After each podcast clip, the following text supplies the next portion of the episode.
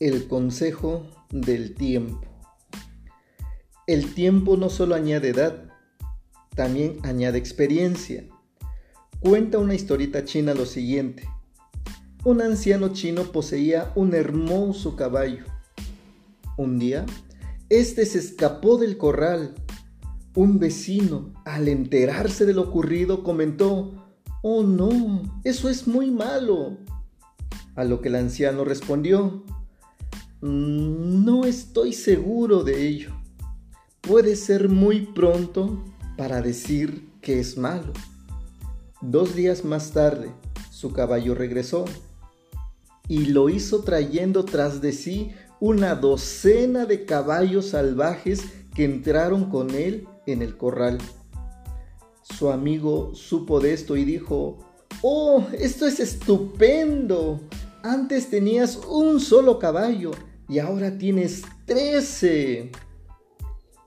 El anciano contestó, no estoy seguro de ello. Creo que es demasiado pronto para decir que es muy bueno. Al día siguiente, el hijo del anciano trataba de domar uno de los caballos salvajes, pero cayó y se rompió una pierna. Su amigo, al enterarse de esto, dijo, oh, eso es terrible. Tu hijo tendrá que estar en cama varios meses. Eso ha de dolerte mucho. Otra vez el anciano respondió, sí, es verdad, es malo, pero no estoy tan seguro de qué tan terrible pudiera ser. Puede ser muy pronto para decirlo. A la semana siguiente, el gobernador de aquella región pasó por el lugar reclutando por la fuerza a todos los jóvenes útiles para la guerra.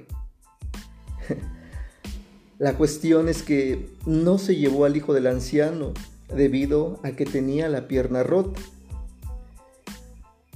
¿Saben? El problema de nuestra sociedad actual es que somos una sociedad que lo queremos todo ya, lo queremos todo al instante.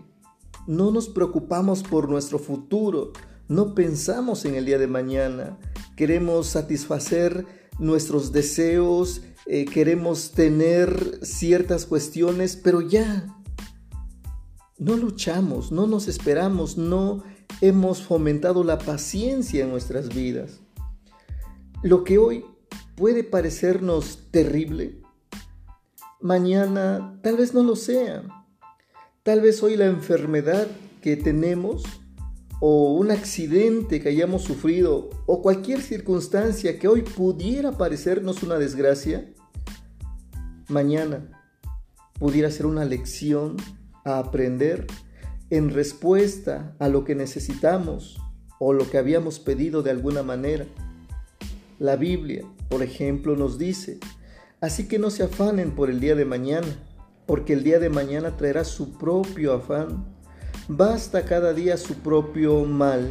Mateos 6:34.